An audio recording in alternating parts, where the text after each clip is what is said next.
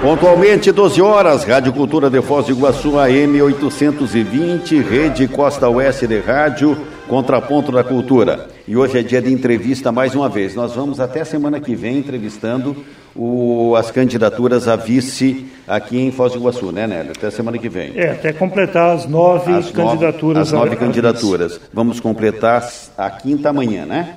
É a quarta candidatura a vice que nós estamos realizando no dia de hoje.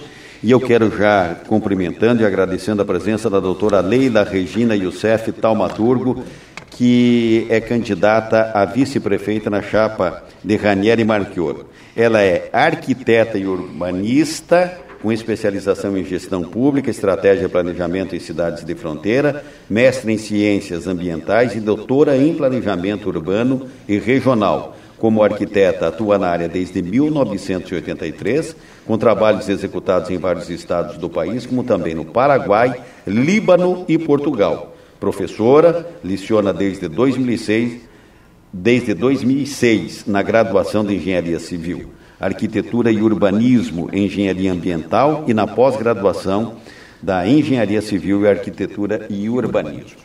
Doutora Leila, obrigado pela presença da senhora aqui.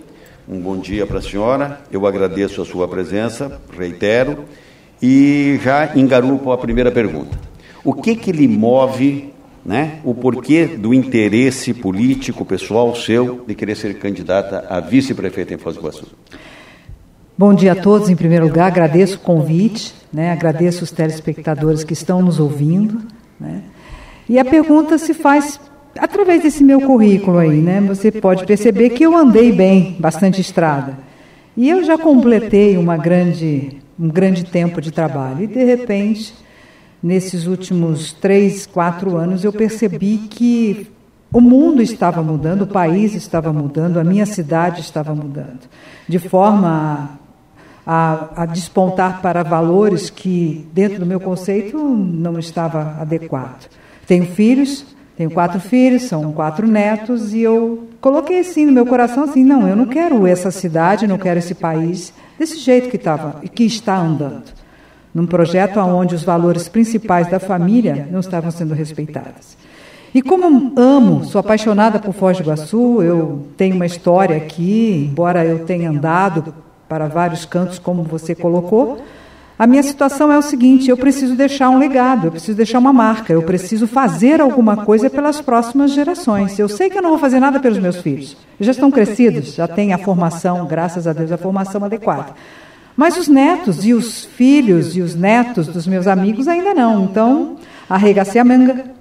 Sabe como aquela matriarca? Arregacei a manga. Peraí, vamos ver o que, que nós vamos poder fazer.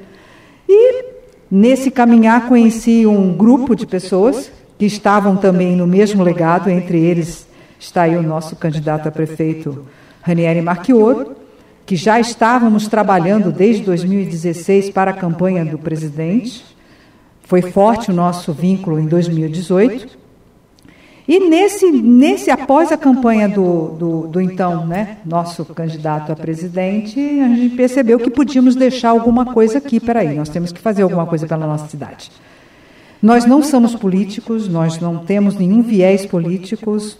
Ele empresário, eu também. Ele é cirurgião dentista, totalmente voltado à área da, dentro da, da, da, foco da saúde. Eu sou arquiteta, professora, dentro voltado na, na parte técnica. Peraí, mas eu tenho uma bagagem. Nós pensamos, a gente pode fazer diferença. Nós podemos fazer diferente. Nós podemos mudar a cidade de forma para que ela seja a cidade mais bonita do mundo. Eu sei que eu, sei, eu sou meio pretensiosa, mas o arquiteto tem isso também, né? Não, eu seria igual a senhora por se tratar Foz do Iguaçu uma cidade cosmopolita. Com certeza. Nós temos, gente, nós, nós somos, a, eu falo sim, eu sou uma pessoa né, temente a Deus, eu falo.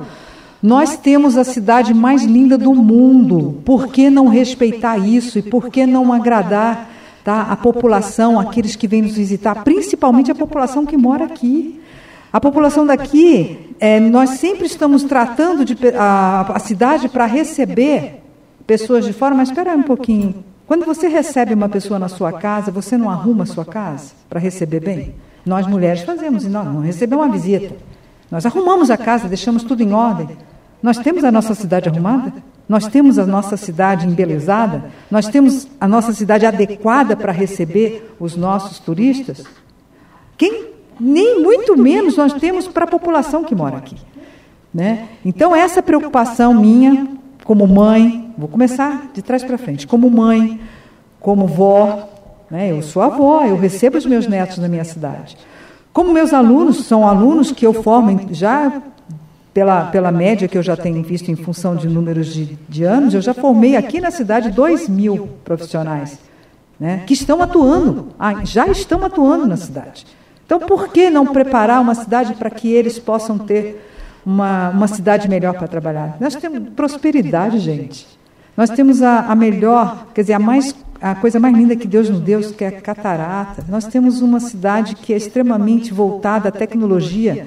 Qual é o símbolo? Itaipu. Nós temos tudo, mas nós não temos uma cidade bonita.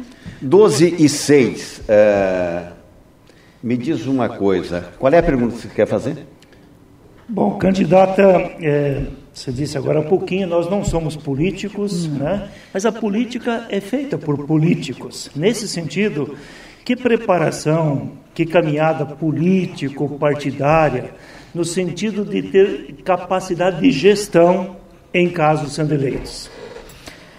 Olha, se a, é, se a, dizer, a experiência política dizer que você tem uma caminhada, eu digo para você que nós nascemos políticos. Eu, como mulher, eu nasci política. Você nasceu político, você nasceu político. Até, eu vou falar um exemplozinho bem básico. Quando você queria, eu vou falar por mim, quando eu queria alguma coisa do meu pai, eu vinha com um jeitinho todo especial. E eu conseguia. Isso é ser político. A dona de casa, a esposa, ela é política, porque ela tem que gerenciar e administrar e com muita destreza trabalhar para que a sua casa vá bem. Como professora, eu digo eu sou política, porque eu tenho que gerar uma forma politicamente correta de fazer com que meus alunos prestem atenção na minha aula e que ele possa estudar. Você administrar a sua vida é uma forma política. Agora, meu querido, essa política que está se mostrando aí fora não me serve. Eu quero fazer uma outra política. A política verdadeira, a política limpa, a política que esteja é, aonde Deus esteja em primeiro lugar e a população esteja em segundo lugar. Essa política que está sendo apresentada aí, para mim, não é política. 12 horas e 7 minutos. Dante. Candidata, em, em sendo vice-prefeita e também arquiteta, a senhora já deve observar, uh, andando pela cidade, na questão de mobilidade. Né? Qual que é o principal problema que a senhora enxerga na cidade em questão de mobilidade urbana? Embora a cidade de Foz do Iguaçu tenha sido construída para ser uma cidade planejada, ela nunca foi, porque ela foi acontecendo em função do crescimento, da expansão urbana e da, do crescimento proporcional desde a época da construção de Itaipu. Isso eu conheço bem. Mas, infelizmente, nunca teve um projeto adequado, né? estou falando como arquiteta, é, de forma a planejar, ao planeja, para que o planejamento fosse de forma progressiva. Tá? Entrava um gestor, saía outro gestor e nenhum desses projetos deram continuidade. Não se faz uma construção de uma cidade em quatro anos. Ela acontece.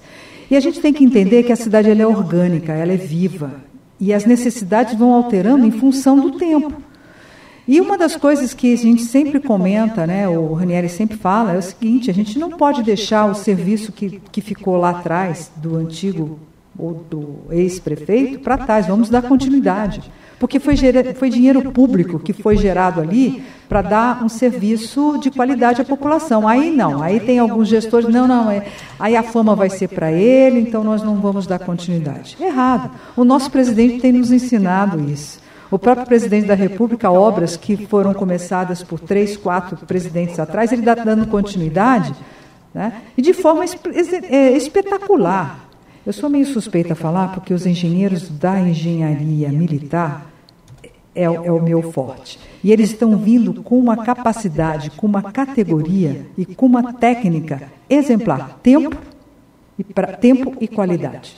E o presidente está tocando. Ah, mas foi o outro presidente que começou. Isso não importa. A gente tem que atender aquela população. E essa visão que o Ranieri tem, eu também compactuo com ele, porque ele é militar. e ele foi preparado para isso. Ele é estrategista, ele sabe o que faz. E eu, tô, eu não sou militar, mas eu comprei a briga. É, são 12 horas e 10 minutos, é o Contraponto da Cultura, é, na Rede Costa Oeste de Rádio, entrevistando hoje aqui como candidata a vice-prefeito de Foz do Iguaçu a doutora Leila Regina Youssef Talmaturgo, que é candidata a vice-prefeita em Foz do Iguaçu na chapa de Ranieri Marchioro. Cida, qual é a pergunta que você quer fazer para a doutora Regina? Claro iniciou a entrevista, candidato, falando da família. Em que pontos que a senhora cita que a família não vem sendo respeitada? O que, que a senhora imagina, o que, que a senhora coloca quando a senhora fala cita a família? Bem, quando é, eu vou focar na cidade, não adianta a gente falar em âmbito nacional. Em primeiro lugar, as escolas. Tá? Eu digo que a escola, as nossas escolas municipais, ela vem, embora, não vou reclamar no, no contexto, porque eu tenho, eu tenho acompanhado, é, os ensinamentos de forma inadequada que essas crianças têm, têm tido. Né? E esse ano a gente vai ter um problema muito sério, porque em função da pandemia, o ensino foi truncado. E nem, eu não, não tenho esse percentual porque o portal da transparência não está acontecendo nessa cidade. Mas a gente sabe que esse ano de 2020, no, na formação acadêmica dessas crianças, foi perdida. E eles não podem repetir, eles têm que ir para 2021 com essa bagagem, quer dizer, com essa não bagagem que eles, é, eles têm. Então é, é bem complicado. Eu, eu vou me referir, às, em princípio, às academias. Né? E eu, eu digo para você o seguinte, minha linda, a, gente, a educação vem de casa, tá? mas a formação vem da escola. E nós temos que nos preocupar nisso. Muitas famílias que passaram por toda essa dificuldade. É, uma, é, um período que realmente o mundo vai retratar, não só Foz Iguaçu. E, infelizmente, nós não estávamos preparados. Eu falo nós porque eu sou né, da cidade.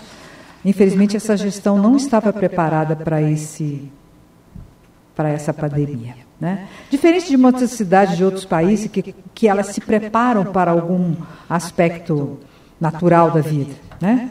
o terremoto, ou elas têm um preparo. Foz do Iguaçu não.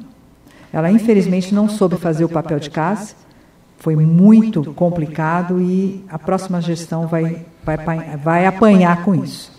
E a gente tem que trabalhar para isso. Doutora Leila, é, um colega seu, meu amigo, um engenheiro, um dia disse assim, Nelson, para engenheiro você não pergunta se dá para fazer, pergunta quanto custa, que ele vai pensar e ele vai fazer. A senhora tem batido por conta da sua formação acadêmica, do seu dia a dia, pelo que eu estou observando, que a senhora quer dar essa contribuição. Começar por onde esse urbanismo, começar por onde esse embelezamento da cidade para ser a mais linda do mundo? Em primeiro lugar, fazendo o diagnóstico da cidade. Nós não temos dados, nós não temos números, nós não sabemos o quanto a prefeitura arrecada e o quanto ela gasta. Mas isso a gente precisa saber. E isso vai ser levantado logo no primeiro dia. Né? Qual é o diagnóstico e o faturamento, como o meu colega colocou, né? porque o engenheiro é muito prático. Meu marido é engenheiro, eu vivo com isso todos os dias. Vamos fazer isso, é lindo, maravilhoso. Peraí, mas quanto custa? Me dá até raiva, né? porque o arquiteto sonha e o, e o engenheiro puxa o tapete do arquiteto. Saiba disso, ele puxa porque ele fala quanto custa. E para todos os efeitos, para todos os eventos, nós precisamos saber. Vamos precisar saber qual é o custo. E o Ranieri não é diferente, embora ele não seja ah, engenheiro, mas ele, como militar, tem essa prática. Quanto custa? Né? Nós precisamos saber qual é a arrecadação da prefeitura, quanto que ela rende. Nós fizemos vários projetos arquitetônicos, né, voltados de infraestrutura voltado para a cidade, né, eu até peço, eu sou muito submissa, eu aprendi a isso, até pela minha cultura árabe. Meu pai é sírio, tá? Eu sou, faço parte da colônia árabe.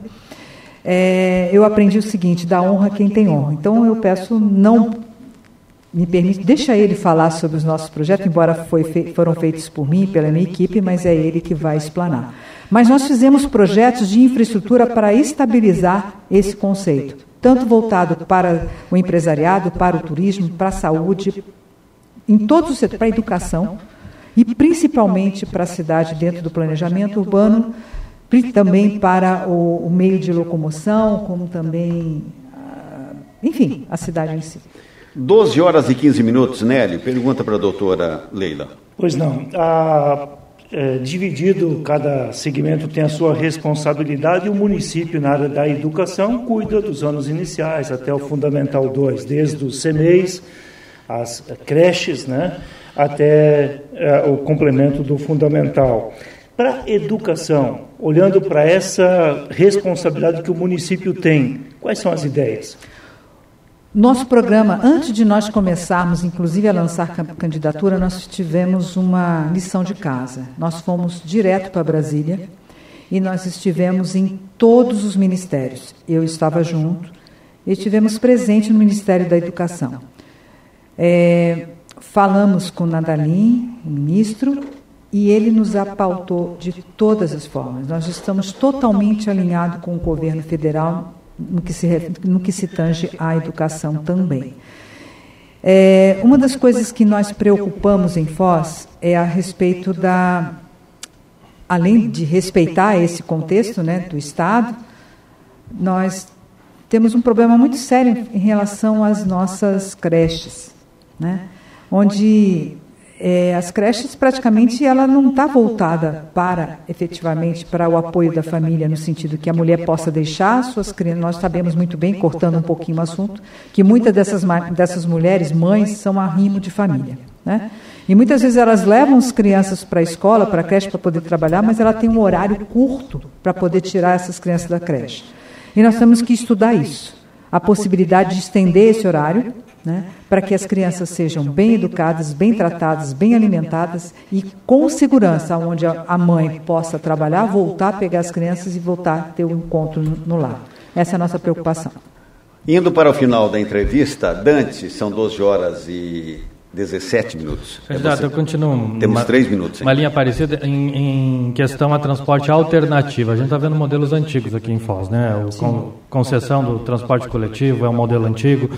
O transporte individual, que também já tem que ser repensado. Qual a sua visão de transporte alternativo?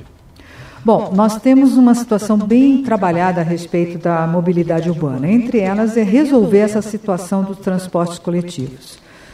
É, o que a gente tem com a maior dificuldade é ver que a distribuição, né, vamos dizer assim, dos ônibus, das empresas de ônibus, ela não, não satisfaz a necessidade, a demanda da, do município.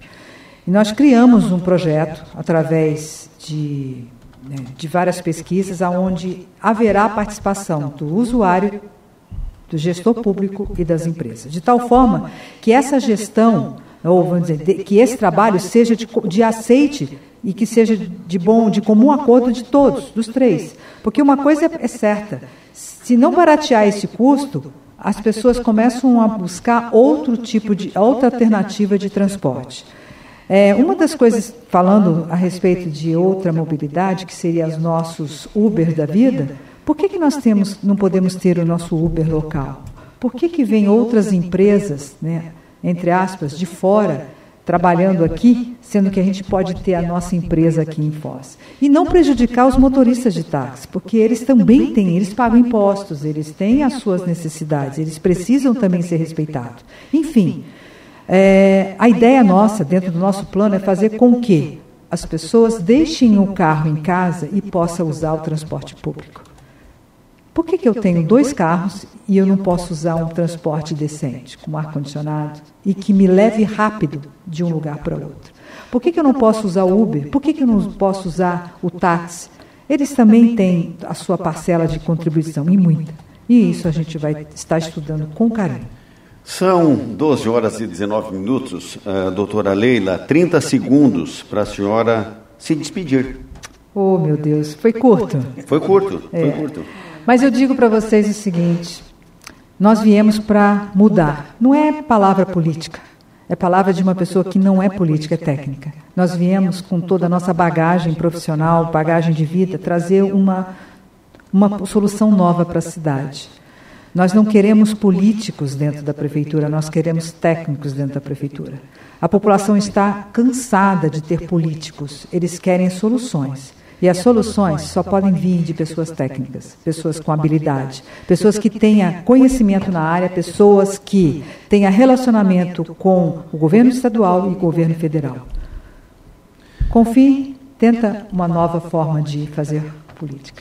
São 12 horas, 19 minutos e 53 segundos. Doutora Leila, muito obrigado pela sua presença aqui. Saúde para a senhora, sucesso em sua caminhada.